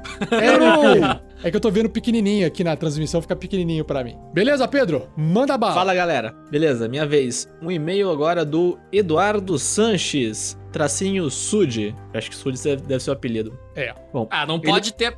Sacanagem. Calma aí, cara. Deixa eu falar. Pô, chato. Bom, ele mandou via o nosso e-mail de contato e ele começa o e-mail desse jeito. Galera, o que foi isso? Depois de uma longa maratona, acabo de ouvir o episódio 52 do Tarrasque na Bota, o final da aventura, as minas perdidas de Pandelver. Estou me sentindo órfão. Ah, tadinho. Ah, Não consigo aceitar a ideia de que não terei mais a companhia desses aventureiros nos meus trajetos dirigindo na academia, andando de bike, fazendo compras. Oh, não. A qualidade do conteúdo, interpretações, edição, trilha sonora, efeitos especiais, tudo espetacular. Esse material tinha que virar filme. Ó. A gente É já pensou verdade. nisso já? Bom, Filme não. Ainda não. Tem os passinhos antes do filme, mas calma, calma, sem spoiler. Sem 100 spoiler. anos atrás, antes de existir filme, existiam outras coisas. Tan, tan, Tan, Bom, enfim, continuando, ele, come... ele continua assim. Tenho que confessar que não consegui ouvir os últimos pergaminhos da bota inteiros. Estava muito ansioso para seguir para o próximo episódio. Vou seguir agora para os episódios testes e os demais conteúdos do RPG Next, mas não sem um aperto no coração. Essa aventura me inspirou a mergulhar no universo RPG que sempre gostei, mas nunca tive a oportunidade de me envolver. Conforme meu e-mail anterior, ah, eu sei qual e-mail é esse. Conforme meu e-mail anterior, eu já fiz duas sessões one shot em casa, sendo que uma num sábado quando acabou a luz e fizemos toda a sessão à luz de velas. Eu lembro Legal. desse e-mail, eu respondi. e Ele mandou uma foto da galera jogando luz de vela. Cara, muito legal ficou. Além disso, acabo de entrar em uma mesa online no Roll20, que nem a gente aqui. E nesse final de semana eu fui a um evento do Dungeon Geek aqui em São Paulo, onde pude jogar numa mesa de D&D. A experiência foi bem interessante, principalmente para perceber que mesmo os jogadores mais experientes precisam consultar os livros de vez em quando. Meu novo desafio é uma mesa online no Roll20 que eu vou me atrever a mestrar. Ousadia faz bem. Essa mesa foi montada a É partir de um grupo do WhatsApp derivado do grupo dos padrinhos do RPG Next. Ó. Olha lá. Já comprei o conteúdo das Minas Perdidas de Pandelver no Roll20 e estou me É preparando para começar na próxima segunda-feira. Bom, deixo aqui meus, meus parabéns a toda a equipe e que continue fazendo esse excelente trabalho de nos trazer conteúdo de qualidade. Grande abraço e parabéns a todos. Eduardo dos Sanches. Muito obrigado, Eduardo dos Sanches Sude. Muito obrigado. Muito, Obrigado. muito, muito, muito obrigado. O mestre à luz de velas. O mestre Luz de Velas é um. é uma alcunha, uma boa alcunha, né? Uma boa cunha, fica legal. Pô, legal, hein, cara. Ó, fica a dica. Eu leio do Charles Ferreira, então? É isso? Manda Eu tô bala. perdido. Então vamos lá, ó. O Charles Ferreira, de 32 anos, e ele é programador aqui em Curitiba, Paraná, no Brasil. Sul, sul, sul. É, a Copa do Mundo tá chegando, cara. Eu tô no ritmo da Copa, tô cantando Waka Waka até. Olá, 47! Pera aí, pera aí, pera aí, Ah. Thiago. O Aka Aka eu acho que é de 2010, não? É de 2010, mas eu gosto do Waka Waka. E também tem o Hum. Oea. Sei, eu imagino o Que- Aka Aka que você gosta aí. Ah, garoto! Também tem esse! Mas não é o caso! Olá, 47! Olá. O 47. Oh, agora sim! Olá, Tarrasquianos! Olá! Olá. Olá! Aê. Conheci o RPG Next há mais ou menos um mês e gostaria de compartilhar a minha saga até aqui. Põe a Desde música já. épica aí. Oi? Põe a música épica aí. Eu não consigo fazer música épica e ler ao mesmo tempo, cara. Desde já, quero me desculpar pelo e-mail mais longo da história, mas a importância de vocês é tamanha que seria injusto escrever apenas superficialmente. Além do mais, esta é a primeira vez que escrevo, então tenho várias coisas acumuladas pra contar, faz sentido. Vou até separar em tópicos, muito obrigado. Primeiro, elogio. Primeiramente, não há elogios que já não tenham sido feitos ao trabalho de vocês. Mesmo assim, quero engrossar o coro de quem este é, sem dúvidas, o melhor podcast de RPG do Brasil. Aê! Aê! Aê! Valeu. Isso aí! Qualidade e conteúdos excepcionais. Parabéns a todos. Ó, muito obrigado, meu nobre. Charles. Obrigado. Thank you, Q. Q, Q. Ponto número 2. D&D e MIN. Não é uma sigla, é, é ele mesmo. Eu joguei... Ah. A primeira vez que eu li esse e-mail, eu jurei que MIN era... Um Cara, sistema. um sistema que eu não conheço. Ora, ora, temos Eu o juro que eu Holmes fiquei- aqui. Pô, é ele, na hora eu vi. Nossa, eu demorei muito tempo pra entender. É, Tem eu um joguei a anão no D&D... Silmarillion também que se chama Min. É?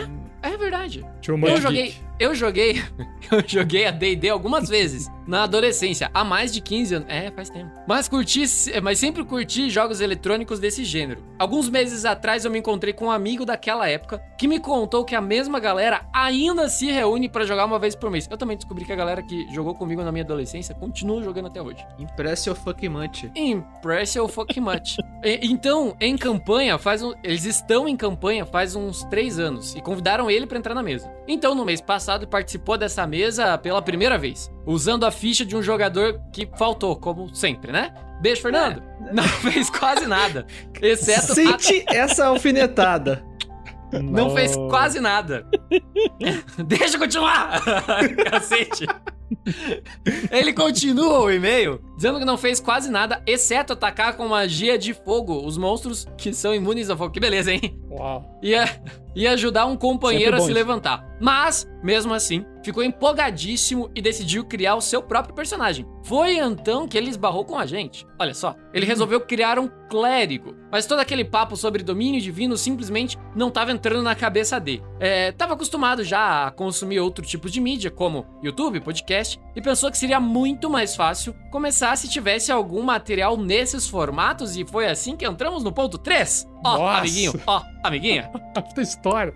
Vai lá. Cara, dá pra fazer um Descobrindo PowerPoint. o cara fez um. PowerPoint. Não, tô ele pode história. não ter provas, mas ele tem convicção. Tô curtindo. Descobrindo o RPG Next. E eis que, para minha surpresa, encontrei um, abre aspas, vídeo, abre parênteses, áudio, feito sob medida pra mim, chamado RD&D 50E, ou RD. conhecido como Regras do D&D, quinta edição, número 20. O, o Thiago quer mostrar que ele é trilingue, gente. Deixa ele se exibir. Cara, que são muitas línguas, cara. É, é, ele achou o episódio do Clérigo, é, do livro do jogador, na parte 1, capítulo 3, do RPG Next. Ele ouviu por quase duas horas a conversa entre o- um tal de Rafael e o anão clérigo Travok.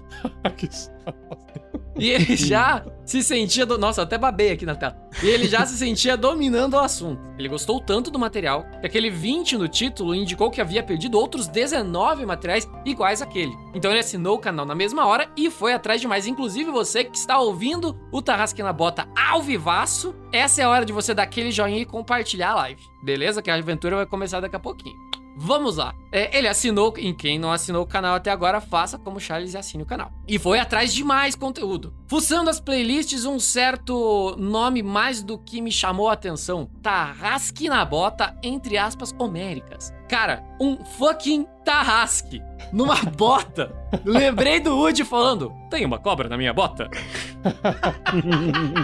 E eu a, eu- a minha representação de Woody, ela é muito ruim, mas sério, na minha cabeça é a primeira coisa que eu penso também, com a voz certa do Woody, né, que é a dublada, né, que é muito melhor do que, enfim.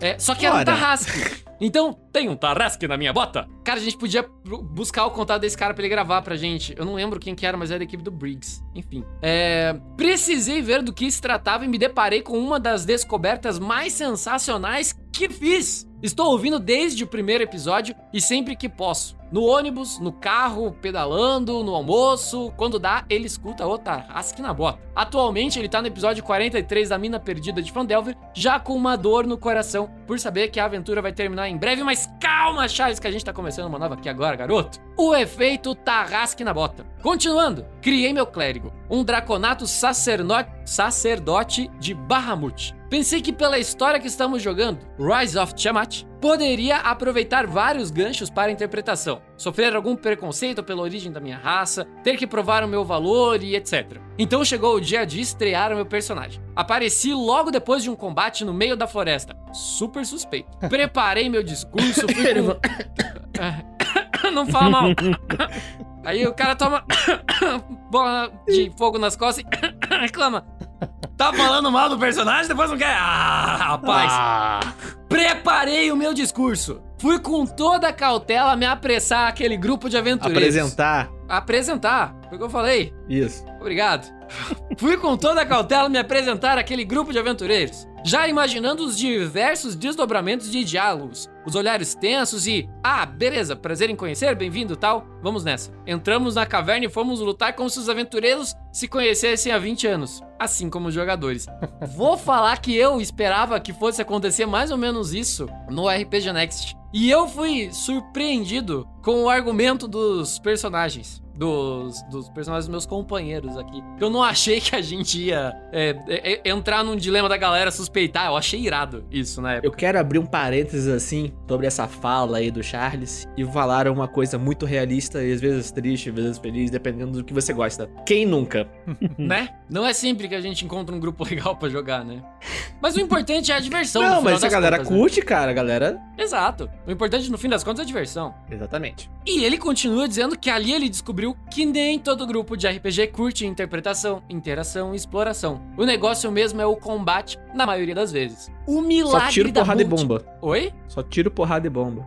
Tiro, porrada e bomba. O milagre da multiplicação é o tópico 5. Ao mesmo tempo que eu queria fazer parte do Esquadrão Rolling Stones, quanto mais eu ouvia o podcast, mais eu queria jogar, interpretar e estar mergulhado nesse universo. A cada leitura de comentários e e-mails, o Rafael47 sempre incentivava: olha, se você quer jogar, o melhor jeito é virando mestre. Até que eu decidi tentar. Comprei o Starter Set que contém a aventura A Mina Perdida de Fandelver. Olha aí o Wizard, cadê o patrocínio? Tchim, tchim! Pô, É Wizard, aí. vamos? Né? Pô, vamos lá, Vamos né? ajudar? Jogar aquele cascaio pra cá? Poxa. Vocês faturam em dólar, cara, ganha em real. Exato, putz, cara, 4, 5, dependendo do tempo que você estiver vendo, até 6 reais mais barato. Me ajuda a te ajudar, que tá difícil. É, é, cadê o patrocínio, né? Cadê o patrocínio? Tô esperando. Enfim, ele criou um grupo de WhatsApp com a esposa dele e as duas irmãs que ele tem, que gostam de jogos de tabuleiro e afins. Ele começou a apresentar pra elas as classes, as classes e as raças, fazendo referências ao Hobbit, ao Senhor dos Anéis, filmes e livros que elas gostam, então acostumadas a consumir. Elas já foram naturalmente inventando personagens e no início todas queriam ser elfas. Normal, né? É, mas depois mudaram de ideia. Normal também. Quando vimos, estávamos todos ansiosos para começar a jogar. Eu ainda estava inseguro, então pedi ajuda no grupo D&D 5e RPG Brasil. E lá ele recebeu diversos conselhos da comunidade e ele se encheu de coragem. Se empolgou de tal forma que criou as fichas de, com todas as informações que o pessoal lá do grupo passou para ele. Imprimiu um, um tabuleiro quadriculado no papel A1, plasticou com papel contato. Cara, que empenho, hein? Parabéns. Pra poder desenhar com canetão e apagar depois. Cara, a, a tua organização, olha, tá de parabéns, cara. Esse é um dos motivos que eu acho que eu não servia pra semestre. Primeiro que ninguém entende minha letra, né? Mas enfim. Imprimiu miniaturas de personagens, recortei. Então, recortar e colar também comigo é aquela graça. A coisa ficou muito linda. E acho que tanta dedicação valeu a pena, porque a primeira sessão foi um sucesso. O resultado eu postei lá no grupo do DD5E, com uma foto da nossa mesa, e ele repete o relato aqui. Neste final de semana, nos reunimos na casa da minha mãe para o Dia das Mães. Mas uma das minhas irmãs não pôde comparecer. Minha mãe, que também adora jogos de tabuleiro, cara, a gente enfiou a mãe no meio, que legal. Ficou interessada quando contei sobre o D&D. Então falei para ela experimentar jogando com o personagem da minha irmã ausente, que era um gnomo druida para ver se ela gostava. Resultado: todas adoraram. O jogo fluiu normalmente e todas ajudaram a criar ganchos de história, interpretando personagens e combate. Minha esposa, com sua Ralphlin Bárbara, rolou dano máximo com um machado de batalha. Eu deslizo para perto do Goblin e corto as duas pernas dele. E é assim que você descobre que a sua mulher é maníaca. Só jogando na Ainda roda. bem que foram tá? as pernas. Ainda bem que foram as pernas. Tá. Podia ter sido muito pior. Eu quero um Goblin, né, cara? É. Ah, Goblin não se. né? Goblin se mata. Tá ali pra Acelera. É Minion. Vamos lá. Foi tão bom que nem vimos o tempo passar e quando me dei conta, elas já estavam para além da parte da aventura até onde eu tinha me preparado. Aproveitei que o sono começava a bater e encerrei por ali, sabendo que da próxima vez vou ter que preparar um pedaço bem maior de aventura. Minha mãe gostou tanto que me fez criar um personagem próprio para ela. Agora vai ter que ser uma meia orc paladina chamada Dalila Wartank. Um Wartank é um ótimo nome. Legal. Por fim, o número 6, tudo que vai e volta. E pra terminar esse TCC, Digo esse e-mail, gostaria de agradecer mais uma vez por toda a dedicação de vocês. Para mim, o RPG Next é uma grande família da qual me alegro imensamente em fazer parte. A alegria que me trazem já está atingindo até a minha família e os meus amigos, e essa história que compartilhei no grupo do D&D 5e está inspirando centenas de pessoas. Sensacional. Sensacional. E é claro que eu não poderia receber tamanho benefício sem retribuir de alguma forma, por isso estou me tornando um padrinho! Aê! Muito bom! Cheguei bem a tempo de acompanhar o lançamento da recompensa The Gamer e agora espero ansioso pelo início da aventura com o mestre Pedro Quitete. Um grande abraço, vida longa e próspera ao RPG Next! Bacana. Boa, Charles. Valeu, Charles. Belo Obrigado. e-mail. Cara, a foto que você publicou lá no grupo do RPG D&D Brasil lá, cara, ficou demais aquela foto. A galera comentou um monte. Parabéns, cara. Melhor dia das mães ever, né? Com certeza. Melhor. Agora eu estou entrando aqui para ler o e-mail de Leonel Brito. Leonel Brito entrou pelo contato arroba rpgnext.com.br e ele escreve: Parabéns! Se empresas sérias de nosso país tivessem apenas 10% da preocupação que vocês têm com os seus clientes, teríamos um Brasil muito melhor. Isso aqui, cara, Ó, coração da gente. Obrigado. ó, obrigado. Gostaria de aproveitar e lhes agradecer pelo esmero. Não creio que é meramente pela intenção monetária, mas seja tanto quando por amor ao RPG, e por isso eu realmente sinto o dever de lhes agradecer por representar tão bem essa faceta nossa. Continue em frente, que o Nicolas lhes abençoe com o seu chifre brilhante. Adoro! Obrigado, Leonel. Fabuloso. Obrigado! Esse foi mais curtinho. Fabulosamente obrigado. E agora aqui eu vou pro último e-mail enviado pelo. Opa, pelo Luiz Felipe. Ele também enviou via post no episódio, no último episódio da Mina Perdida de Fandelver, o episódio 52. Ele fez um apanhado geral e escreveu pra todo mundo. Ele falou assim, ó: Olá, Pedro. Olá, Rafael, Olavo, Fernando, Thiago e Sky. Oi, Oi. oi! Ele pulou o, o Oi. Vinícius aqui. É, não, tudo bem. É que eu era vilão naquela história, então não merece. Sou Luiz Felipe, Vilão bom 24 é vilão anos de São. Paulo, vende- é, vendedor e um fã dos seus trabalhos e de todo o grupo do RPG Next. E da ideia maravilhosa da Vanessa nos, dos Guerreiros do Bem. Aí, que legal. Nunca escrevi para nenhum podcast, mas o trabalho de vocês tem sido maravilhoso a cada dia que se passa e tem ajudado em minha vida pessoal, por mais incrível que pareça. Conheci o trabalho de vocês há mais ou menos dois anos atrás por uma indicação de uma amiga que me mostrou o mundo vasto da plataforma do podcast. Olha que legal. Fiquei impressionado com a qualidade do trabalho e a dedicação de todos os envolvidos. Falando em dedicação, vamos falar de cada personagem que marcaram essa aventura. Número 1, um, o Goblin Sniper, que quase matou todos da equipe. Era ninja, não era? Não, era Sniper. Era tipo um Sniper lá. Tinha um. Era cara. ninja. Eu vou te falar que eu não lembro desse Goblin. Era ninja. É o Goblin que matou vo- quase matou vocês da primeira É, a emboscada quando gente vocês estavam indo pra zoou, Fandom. né? A gente zoou. Dois, Ah, o Rufião. Era aquele do, do que, o, que o Clank mandou o primeiro. É. Cópia Não? não? mesmo? O primeiro. Sua mãe! Isso! Exatamente. É, aí eu já não Sua lembro dos mãe. detalhes. No- número 2, o Rufião que ficou encantado com o Verne Verol. Esse eu Não, mas lembro. não é quem começa a encantar, não, né? Não é mesmo? 3, a criança com a voz irritante. Meu Deus. As crianças. o di- Os diálogos daquelas duas crianças são maravilhosos. Ai, ai. Meu Deus, Quatro. que ódio. E todos os NPCs oniscientes do Extra. Sempre tem. ah, tem mais aqui, ó. Número 5, Sky com o Rael, meu personagem favorito, suas tiradas engraçadas e todas as suas quebras à quarta parede. Aquele belo crítico contra o dragão e seu jeito de. Ah, foda-se a mina, vamos abrir um bar. Era engraçado isso. Número 6, o Olavo com o Sandoval, o cara mais zen do universo. Quero dizer, mais de todos e qualquer plano de existência. E sua sabedoria de sempre acalmar e colocar o grupo no lugar certo. Número 7, Tiago com o Erevan, o druida, com um selo de Legolas.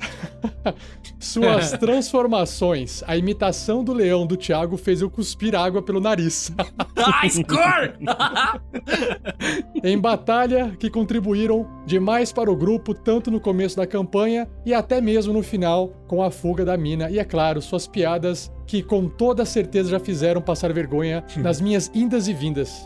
Legal. Eu também vivo passando vergonha com as minhas piadas. Em qualquer lugar, mas enfim, A gente, a gente já se acostumou já. né? Fernando, com o Clank, isso mesmo, o Clank, porque é assim que se dirige a palavra ao guerreiro, que usa ou já usou duas full plates. Personagem inesquecível do Fernando, onde ele me trouxe muita risada e muita ansiedade, pois em vários momentos, quando ele precisava acertar aquele ataque ou até mesmo tomava um. Olha só, 9, Vinícius, com o druida Rodolfo. Cara, sem meu palavras, que a interpretação ri muito. Assim, cara, que é, sem palavras, que interpretação. Ri muito e fiquei chocado. Fiquei chocado com o seu talento, olha só.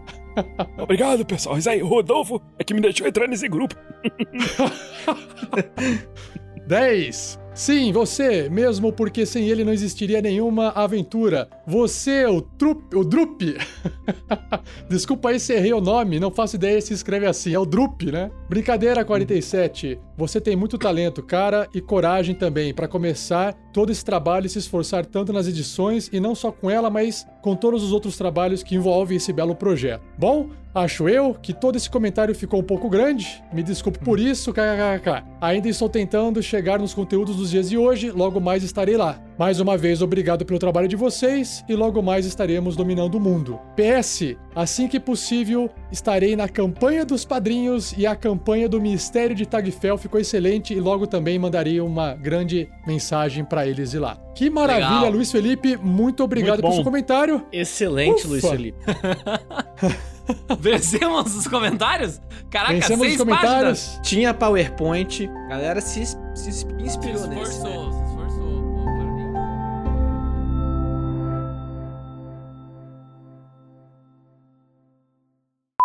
E Uhum. troca Para na posição, para na posição, para na posição. Vai lá, Foquinho! Para na... É o RPG Next chegando pra vocês. Podcast de verdade sonorizado outra vez. Só um minutinho. Anda logo, vamos, aqui. mestre, que eu não sei rimar.